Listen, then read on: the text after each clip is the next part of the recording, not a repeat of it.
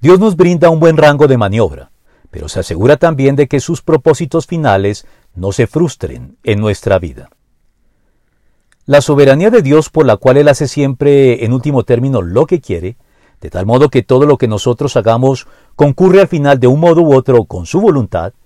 no significa que el albedrío y la responsabilidad del ser humano son un espejismo o una farsa, como si en realidad fuéramos autómatas que siguen un libreto creyendo engañosa e ingenuamente que estamos ejerciendo nuestra capacidad de elegir sin que sea así.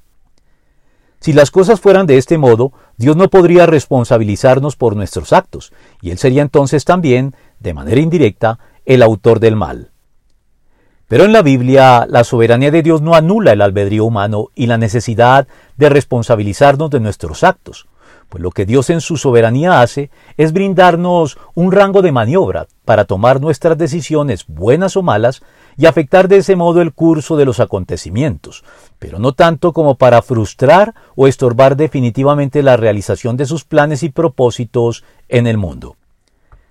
Dicho de otro modo, Dios gobierna por lo pronto la historia humana con tal sutileza, elegancia y sabiduría, que sin tener que imponerse en ella por la fuerza y de manera avasalladora sobre las voluntades de los hombres, se asegura sin embargo de que aun nuestras malas acciones se terminen encaminando a sus propósitos, de la misma manera en que el curso de un río le indica a las aguas que por él discurren la dirección que deben seguir.